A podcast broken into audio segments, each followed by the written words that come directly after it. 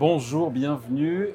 Nouveau numéro Décorama, émission spéciale, vous le savez, on est à la ref du MEDEF à l'hippodrome de Longchamp à Paris avec euh, votre invité à présent, Agnès Pannier-Runacher. Bonjour. Bonjour. Merci d'être là, ministre de la Transition euh, énergétique, écologique. Euh, la Première ministre était là, évidemment, elle était très très claire sur le fait qu'elle excluait d'augmenter les impôts pour, pour les ménages.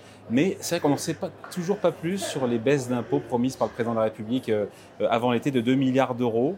Euh, ça sera pour 2024, pour après. Euh, les arbitrages sont en cours. On n'en sait pas plus. Vous-même, vous ne savez pas Les arbitrages sont effectivement en cours. Nous, notre objectif, c'est effectivement de baisser la pression fiscale sur la France parce que c'est un pays qui historiquement avait le niveau d'impôts et de charges euh, parmi les plus élevés d'Europe. Et on a pu voir que de baisser les impôts lors du quinquennat précédent de 52 milliards d'euros, bah, ça a permis d'avoir un peu plus de pouvoir d'achat et c'était bienvenu au moment où on est arrivé dans, cette, dans ce moment d'inflation. Et ça a permis aussi de créer 2 millions d'emplois.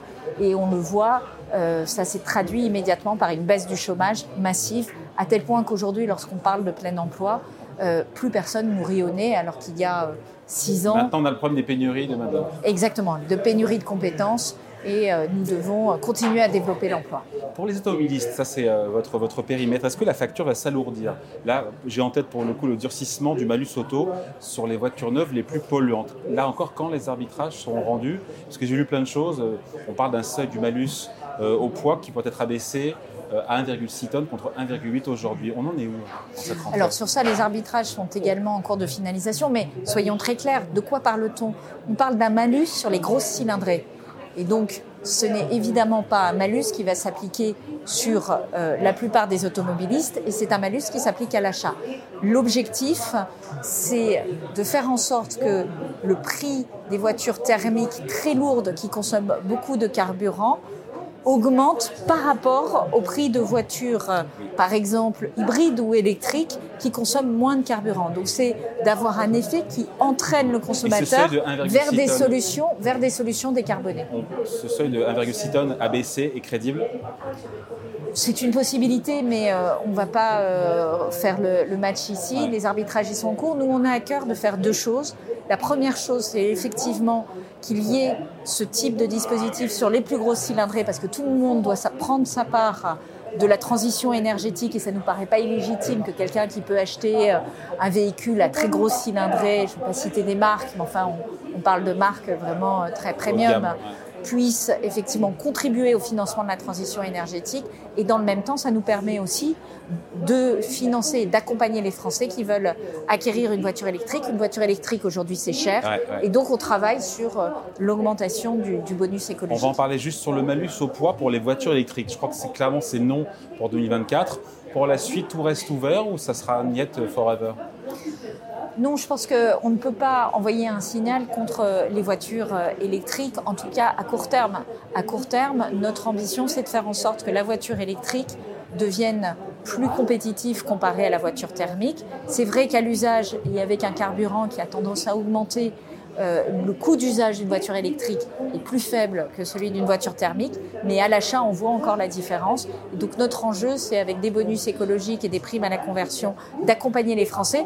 Et on accompagnera les Français plutôt sur les petites cylindrées, en toute logique, puisque les plus grosses cylindrées, en règle générale, on a les moyens pour se les payer. Ce bonus à l'achat euh, sur les voitures électriques, entre 5 et 7 000 euros, il sera désormais soumis à conditions. Conditions environnementales, conditions effectivement. environnementales est-ce que, pardon, je mets les pieds dans le plat et c'est volontaire, est-ce que l'objectif c'est d'exclure bah, les voitures euh, électriques chinoises qui ont le vent en poupe et qui gagnent, qui grignotent des parts de marché dans l'Hexagone? C'est ça aussi la réalité. je crois que l'objectif c'est que les Français euh, comprennent ce qu'on fait dans notre politique de transition énergétique. Et donc lorsque nous investissons par exemple dans la voiture électrique, ils veulent que cette voiture électrique soit produite en France et en Europe parce que lorsqu'elle est produite en Europe, ça donne du travail aussi à la sous-traitance automobile française. Lorsqu'une voiture est produite dans des usines de l'autre bout, à l'autre bout du monde, qu'elle nécessite et qu'elle consomme du carbone pour être transportée jusqu'en France, qu'elles sont construites dans des pays qui utilisent beaucoup de charbon, il y a quelque chose environnementalement absurde. C'est-à-dire que l'on finance des solutions qui sont finalement très carbonées, là où nous avons des alternatives en France et en Europe beaucoup Donc, moins ce qui est produit en. Europe n'est pas touché, ce qui est produit au-delà de l'Europe, notamment en Asie et en Chine, serait Tout concerné. dépend effectivement de l'empreinte environnementale de la voiture en question, mais force est de constater aujourd'hui que les voitures chinoises ont une, empreinte environnementale supérieure à la plupart des voitures produites en France. Les prix à la pompe sont repartis à la hausse cet été. On a tous remarqué quand on a fait notre plein. Euh, Le baril, c'est normal, a pris pour le coup entre 13 et 15 baril de Brent en juillet. Euh, La Première ministre a assuré qu'il n'y aura pas, je l'essaie, de flamber des prix des carburants dans les prochaines semaines. Mais comment elle peut le savoir Puisque ça dépend pour le coup du, bah, du cours du pétrole? Alors, il est clair que sur ce sujet du carburant, euh, c'est un marché international qui est contrôlé aujourd'hui par quelques pays comme la Russie et l'Arabie saoudite, qui en réalité, lorsque le prix euh, euh, décroche d'un certain niveau attendu sur le marché, Il ferme il resserre la robinet. production pour faire augmenter le prix. Mais on voit bien qu'il y a une espèce de, de niveau de sur 80 lequel dollars. il se positionne, aussi parce que au plan international, il y a moins de consommation d'énergie lorsque le, le prix augmente. Donc il, il y a, il y a, je dirais, un pilotage de, de ce prix du carburant. Moi, ce que je veux dire Puis ici, leurs budgets que- nationaux sont indexés aussi dans ces pays-là sur le prix Bien du sûr. Et c'est là qu'on voit tout l'enjeu de la transition énergétique pour notre pays. C'est-à-dire que aujourd'hui, dépenser des sommes considérables en carburant, également produit à, à l'autre bout du monde, dans des pays qui ne sont pas des alliés. hein. J'ai parlé euh, de la Russie, par exemple. Donc, euh, c'est un des premiers producteurs euh, mondiaux de pétrole.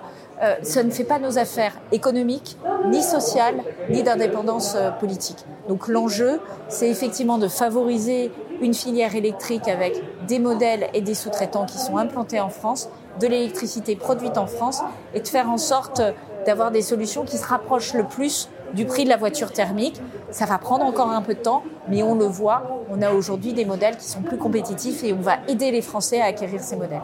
Parce que la question, c'est derrière la question du pouvoir d'achat, d'acheter notamment une voiture électrique. Il y a la fin prochaine du bouclier tarifaire Agnès Pannier-Runacher euh, sur la facture de gaz, sur la facture d'électricité. Euh, Est-ce que ça risque pas d'être un choc pour euh, les ménages et sur le pouvoir d'achat des ménages Alors, d'abord, soyons clairs, la fin du bouclier du gaz, elle se justifie par le fait que le prix du gaz a diminué, qu'il est passé en dessous de celui du bouclier. Donc ce bouclier n'a plus lieu d'être aujourd'hui.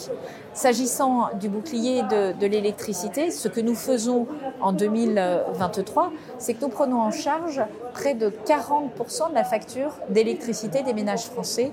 Et ces ménages français continuent à payer le prix de l'électricité le plus faible ou un des plus faibles en Europe. Donc euh, ils sont Grâce protégés par le gouvernement.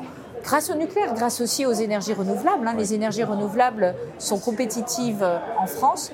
Notre enjeu en 2024, c'est effectivement de continuer dans un contexte de marché où le prix de gros de l'électricité, donc comme le prix du gaz, est en train de commencer à descendre, euh, d'avoir, d'attendre le moment où on pourra retirer le bouclier euh, électricité parce que le, le prix de l'électricité sera revenu à un niveau normal et qu'on pourra rester sur sans bouclier au prix on aura euh, au prix du bouclier. Pour beaucoup de Français, euh, le soleil, le vent, ça coûte rien.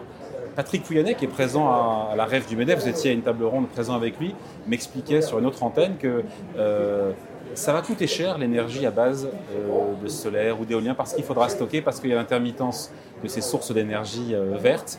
Et donc, il ne faut pas croire que ça sera pas cher d'avoir une électricité bas carbone. Alors, Je sais que la Vatron d'Engie n'est pas sur cette ligne-là. Vous en pensez quoi? Alors d'abord, euh, peut-être préciser euh, certaines choses. Les énergies renouvelables, c'est évidemment de l'éolien et, et du photovoltaïque, mais c'est aussi du biogaz, c'est aussi de la géothermie et c'est aussi de l'hydraulique. Euh, L'éolien et le photovoltaïque, c'est intermittent, mais la géothermie, comme le biogaz, comme euh, l'hydraulique, ce n'est pas intermittent, ce sont des énergies pilotables. Donc on a déjà différentes solutions qui ont différents avantages. Ensuite, c'est des investissements.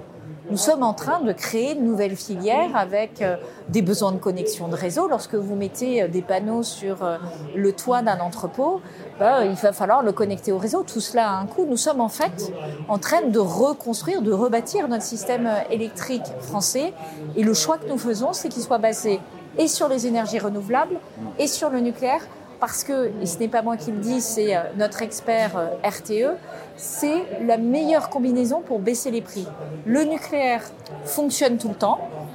En revanche, euh, ce sont des, réacteurs qui prennent du temps à construire. Donc, il faut intégrer cet élément-là. Et lorsqu'il y a un défaut sur un réacteur, eh bien, il faut regarder tous les autres réacteurs, donc ça peut être une forme de risque.